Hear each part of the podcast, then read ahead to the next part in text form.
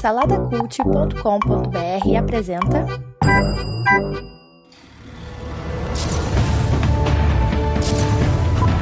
Sejam bem-vindos ao pós-créditos do Salada Cult. Fala galera, esse é o pós-créditos de Alita, Anjo de Combate, acho que esse é o subtítulo aí que ficou em português. É um filme dirigido pelo Robert Rodrigues, que é conhecido aí pelas suas parcerias com Quentin Tarantino e também é diretor de Sin City, né? Ele é dirigido por, pelo Robert Rodrigues e produzido pelo James Cameron. Aí o nosso grande James Cameron de Titanic, Avatar, é, Exterminador do Futuro. Fazia tempo que a gente não via, né, o James Cameron envolvido em alguma produção assim, botando o nome dele assim na, na, na, de cara. Então esse filme ficou muito chegou chegou aqui no Brasil, né? Foi lançado com essa marca, né? produzido pelo James Cameron. É um filme cyberpunk, assim, bem, bem futurístico, bem, assim, eu gosto muito desse, desse estilo, né, de cyberpunk. Aquela coisa meio ciborgues misturado com a coisa urbana, tal, o futuro 2000 e não sei quanto. Os seres humanos são todos misturados com máquina, tal, tem a coisa do, da, da sua, sua mente estar tá na internet, essa coisa toda.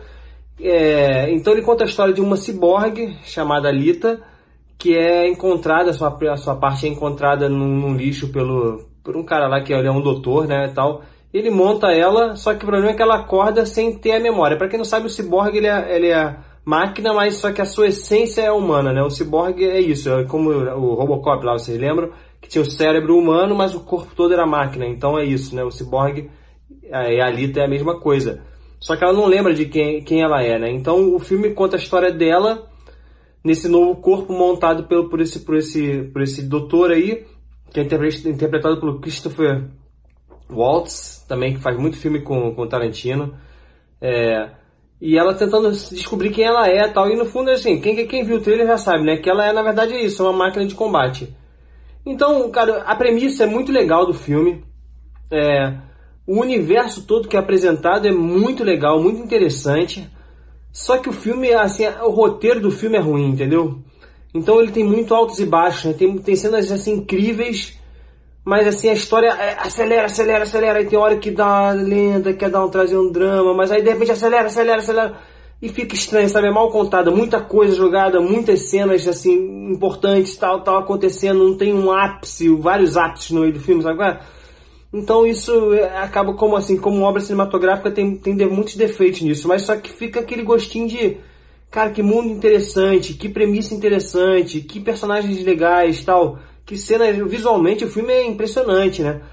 Assim, a gente ainda percebe que é um personagem digital, mas só que em, em alguns momentos não, em alguns momentos passa bem assim que, que, não é, mas ainda assim não, não é perfeito, né? A gente está chegando lá, ainda não, não chegou, mas Cara, é incrível, é incrível. Visualmente, assim, o filme é impressionante. Mais uma marca registrada de James Cameron, né? Essa coisa do visual.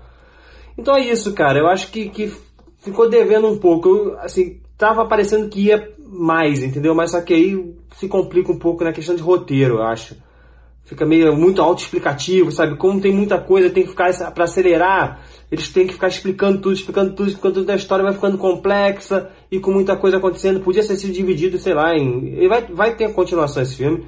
Só que podia ter sido dividido em mais partes, não sei. Ou contar de maneira diferente essa história. Então vou dar três scissors, porque ainda assim é legal, vale a pena ver no cinema.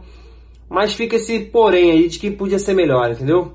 Então esse foi o pós-créditos, aqueles minutinhos que podem salvar o seu tempo e o seu bolso aqui no Salada Cult.